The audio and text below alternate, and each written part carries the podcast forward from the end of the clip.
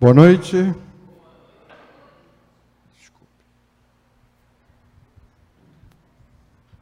Sejam todos muito bem-vindos à Casa da Cabocla Jurema, no Templo Estrela do Oriente. Fica no subúrbio da Piedade, município do Rio de Janeiro. Sejam todos muito bem-vindos, os presenciais, aqueles que nos assistem pela internet. Qual a maior de todas as vitórias? Esse tema a gente já discutiu em 2017, mas de lá para cá a gente veio obtendo conhecimentos espirituais. E era uma boa oportunidade para a gente voltar a esse tema. Ora, evidentemente, a maior de todas as vitórias é a vitória sobre si mesmo.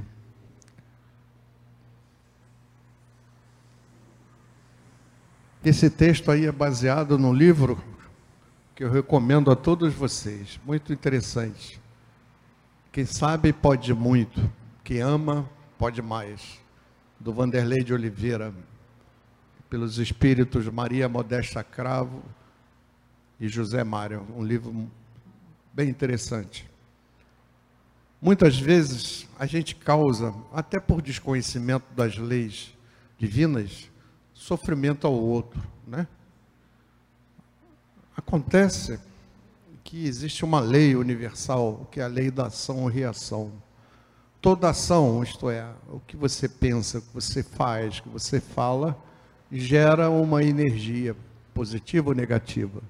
Quando essa energia é positiva, né, a reação, aquilo que volta para você também é bom.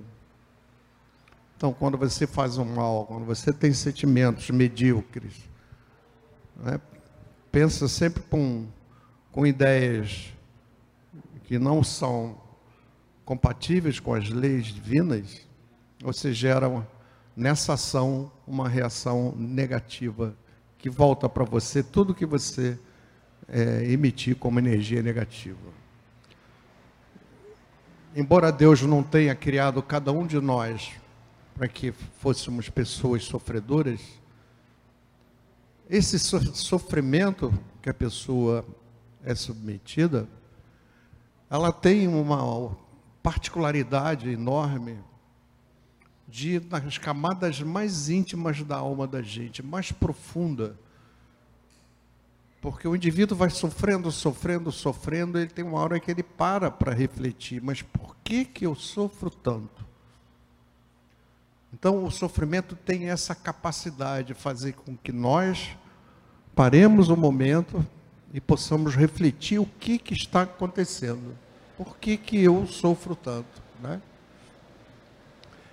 E essa reflexão, esse processo de pensar oh, por que eu estou sofrendo, acaba levando a gente a um esforço maior para descortinar tirar o véu né, da nossa frente, da realidade da vida, e a gente ser confrontada com essa realidade.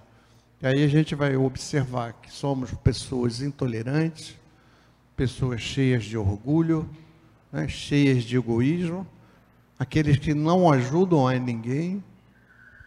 E a gente percebe, e quanto, depois de tirar esse véu, de descortinar as verdades da vida, o quanto ainda temos que caminhar, né? o quanto ainda somos seres frágeis, que precisam de conhecimento, que precisa de uma série de questões para que a gente venha ou eliminar ou minimizar essa dor, né? Então, depois que a gente passa por esse processo do sofrimento, para e reflete e conclui com sinceridade com você mesmo, com a verdade, que as dores e os sofrimentos que nós estamos passando são resultantes das imperfeições morais que possuímos. Que isso provoca internamente uma espécie de pedido silencioso né, da alma humana em busca de uma força, de uma coisa maior, que faça com que esse sofrimento que eu estou passando, ou ele seja minimizado, ou ele seja eliminado. enquanto o ser sofre, ele assim age, para, pensa, reflete e busca soluções para o seu sofrimento. E quando ele faz isso, na verdade, ele está buscando a fé. Alguma coisa superior, um ser superior, um caminho maior que possa eliminar ou minimizar essa minha dor. Né? E a partir do instante que ele procura a fé, ele acaba encontrando Deus.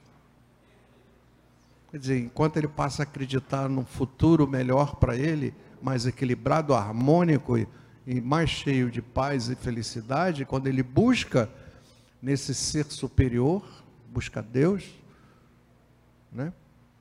ele aí começa também a descobrir caminhos que o levem para atitudes mais nobres, para modificação da sua visão de vida, para alteração das suas supostas verdades, né? E tem uma passagem muito interessante lá no capítulo 19 do Evangelho que diz assim: sendo uma inspiração divina, a fé desperta todos os instintos nobres que encaminham o homem para o bem. Porque é evidente, a partir do instante que ele acha a fé, ele acha esse ser superior, ele acha Deus. Aí ele começa a reconstruir os seus caminhos na jornada terrena.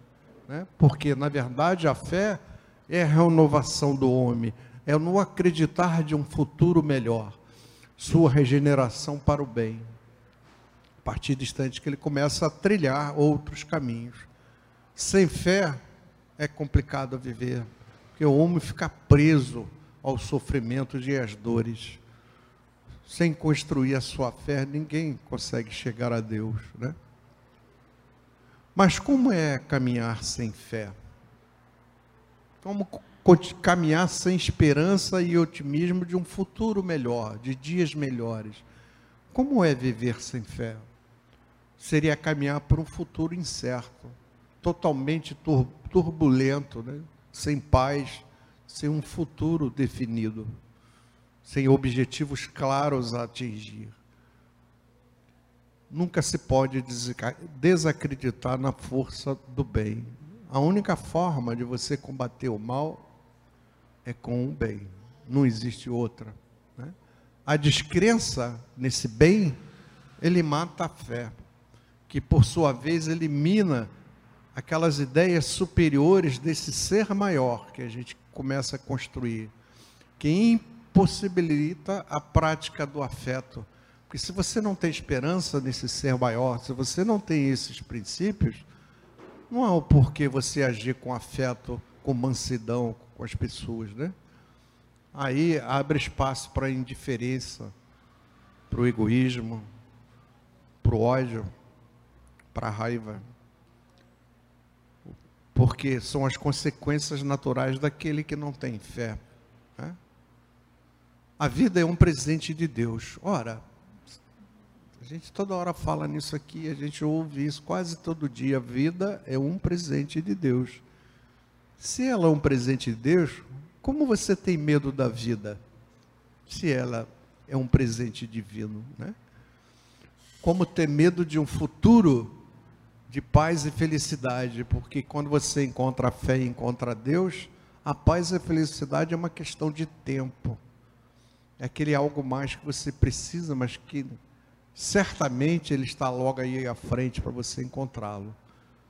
Então, se a vida é um presente de Deus, por que ter medo dela? Por que construir a sua fé? Porque sabemos que pai nenhum né, vai fazer mal ao seu filho, ou lhe criou para lhe fazer mal. Não foi Deus que impôs dores e sofrimentos no nosso caminhar porque se for Deus, esse não é o nosso Deus. O nosso Deus é outro. É um Deus que ama e gosta intensamente de ser amado pelos seus filhos. Desculpe. Então, as minhas dores, sofrimentos, depressão, tristezas, não são causadas por meu Deus. Se não são, quem os causou? Por que esse sofrimento? foram causados claramente por mim. Né? Ação e reação. A dor e o sofrimento que hoje sinto são consequências das minhas imperfeições morais, das atitudes erradas, da falta de conhecimento das verdades da vida, das incompreensões de como a vida funciona. Por isso que é tão importante o conhecimento, para a gente possa construir essa fé nesse ser superior e trilhar os caminhos de harmonia e de paz. Né? Porque a vida tem leis, se você não as conhecer, certamente haverá conflito. Esse conflito irá se transformar em dores e sofrimento. Esse sofrimento e a dor é a colheita errada que você plantou. É tão importante a gente entender, ter a consciência do que se a nossa vida é boa ou ruim hoje, ela é fruto exclusivamente daquilo que nós plantamos no passado. Só. Só é resultante de um plantio errado. Então, se eu começar a plantar certo, como será a minha vida? Será de paz, de harmonia, de felicidade, né? Então, ter, quando você vai descortinar o seu caminhar e você encontra a ignorância espiritual, a intolerância, o egoísmo, a raiva, o ódio, há pouca chance de você ser feliz, porque você está produzindo uma quantidade tão grande de energia negativa nessa atuação que a reação àquilo que volta para você só pode ser negativo, não pode ser positivo. Porque tantas vezes a gente é chamado a colaborar com o bem e muitas vezes a gente se nega até por falta de compreensão. A minha dor veio também pela minha atitude de intolerância ao outro, ao meu irmão de jornada terrena, né? Talvez tenha agido assim, eu tenha agido dessa forma, só porque ele era diferente de mim, só porque o meu irmão, aquele outro, era diferente de mim, ele tinha opiniões completamente diferentes das minhas. E eu até não concordava com as opiniões dele. Até algumas coisas me impactavam, porque ele vestia roupas esquisitas, diferentes do meu gosto. Eu não conseguia perceber que aquele meu irmão tinha o direito de ter as roupas que ele bem quisesse. É um direito dele, que as suas ideias podem ser perfeitamente diferentes das minhas, sem entrar no mérito se são as verdades divinas ou não. Mas as ideias diferentes da minha, ele tem que ter. Ele tem o direito a isso. E eu não o respeitei por isso. Né? Simplesmente por ele ser e pensar diferente de mim. Como ser diferente de mim fosse o errado. Como se eu fosse o dono da verdade. Como eu, se eu tivesse né, o mapa da verdade e ele sempre o errado. Então, como posso viver com mais paz, saúde e felicidade? Como obter a vitória sobre mim mesmo? Que é certamente a maior de todas as vitórias, quando você vence as suas imperfeições, as suas inconsistências com as leis harmônicas da vida, né? Conheceis a verdade e a verdade vos libertará disse Jesus. Libertar de quê? De quem? Das suas imperfeições, libertar você das suas dores, dos seus sofrimentos. Só você pode fazer isso. Então, as imperfeições morais com as quais hoje eu me relaciono né, com o mundo e com tudo que está em volta, com meus irmãos, com a natureza, com Deus, essas imperfeições não vêm dos outros, elas estão dentro de mim. Eu sou responsável por essas consequências negativas. Como posso eliminar essas imperfeições que me trazem tanta dor e tanto sofrimento, para que eu consiga ser amanhã pelo menos um pouquinho do que eu estou sendo hoje, um pouco melhor do que estou sendo hoje, porque essa é a própria definição de progresso. Né? Será que é minhas verdades de vida não são as verdades que contêm os verdadeiros valores de Deus? É por isso que eu não estou respeitando o outro, essas opiniões, até a forma esquisita que ele tem de se vestir, mas ele tem esse direito. E não sendo as verdades de Deus, me faz cometer tantas imperfeições morais que vão me provocar dores e sofrimentos? Se eu que eu tenho como verdade de vida não são as verdades divinas, certamente eu vou ter um relacionamento com meus irmãos de jornada absolutamente conflituoso, né? conflituoso, tenso, estressante, por falta de respeitar o outro.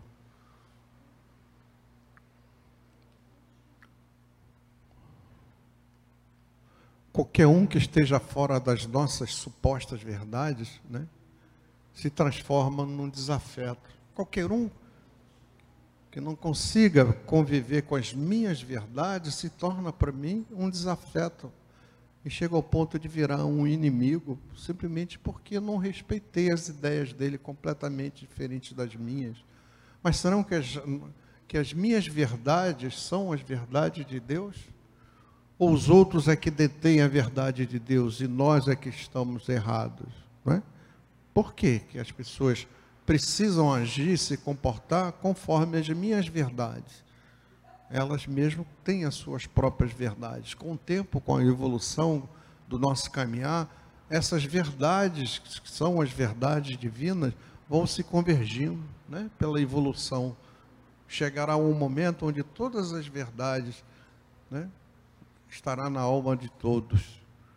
Aí haverá paz, harmonia, cooperação, mansidão, solidariedade, caridade. Esse sentimento personalista, né, exclusivista, de que eu sou o dono das verdades e ele é que está errado. Né?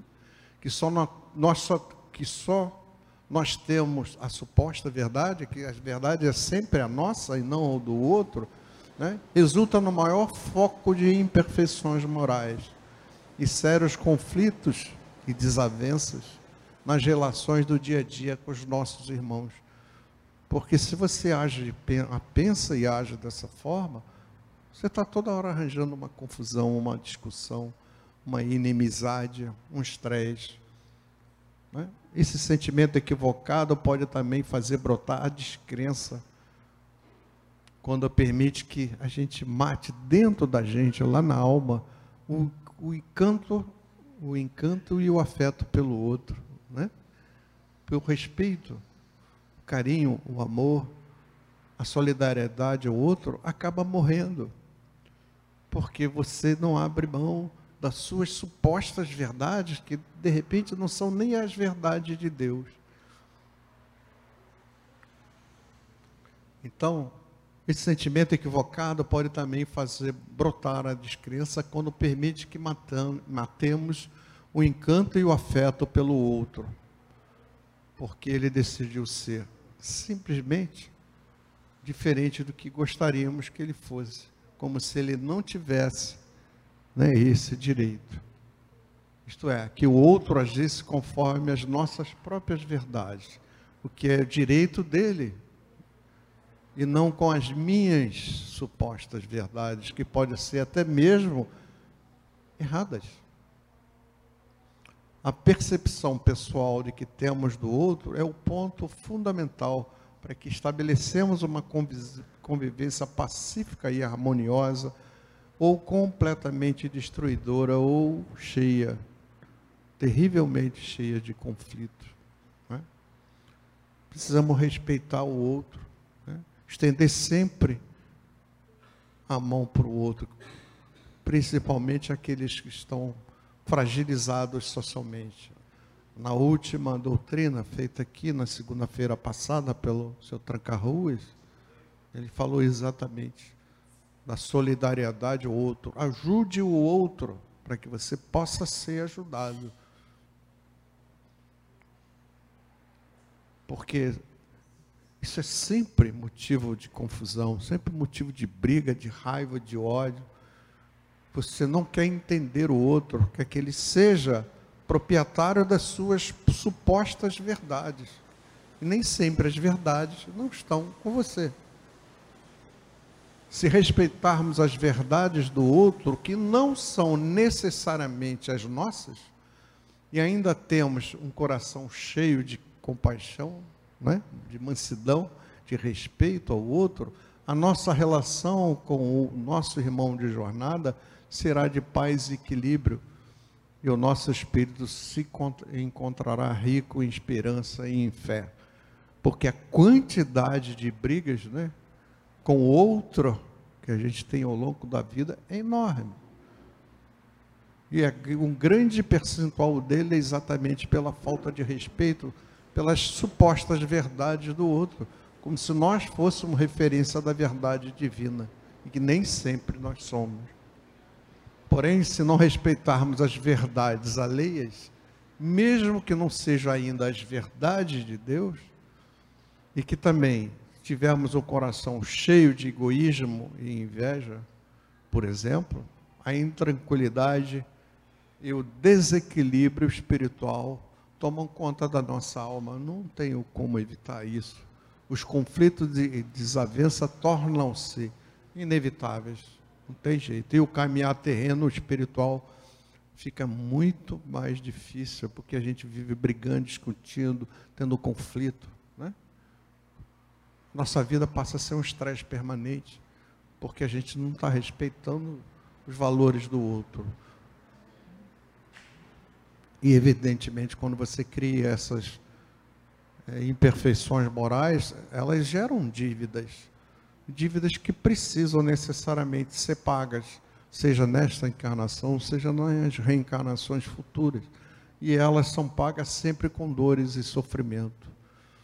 Por isso, como diz Jesus, bem-aventurado aqueles que, respeitando as verdades do outro, buscam atrair para perto de si espontaneamente a simpatia, o carinho, a amizade, o respeito, a alegria,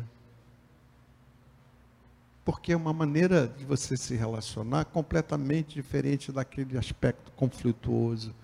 E quando você entende o outro, há uma relação energética tão positiva que os dois são beneficiários desse processo, te trazendo a paz, te trazendo a saúde, porque na hora que você está brigando com todo mundo é um estresse enorme produzindo uma quantidade enorme de energia negativa que o seu organismo está absorvendo aquilo.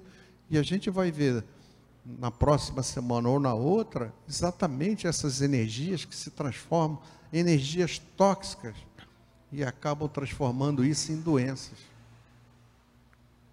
Como elas se transformam em doença, nós iremos ver na próxima semana ou na outra se sentirão mais felizes, com mais paz e saúde, e estarão mais perto de Deus e de suas verdades divinas, a partir do instante que você respeitar as verdades de um outro, que necessariamente não são as suas verdades.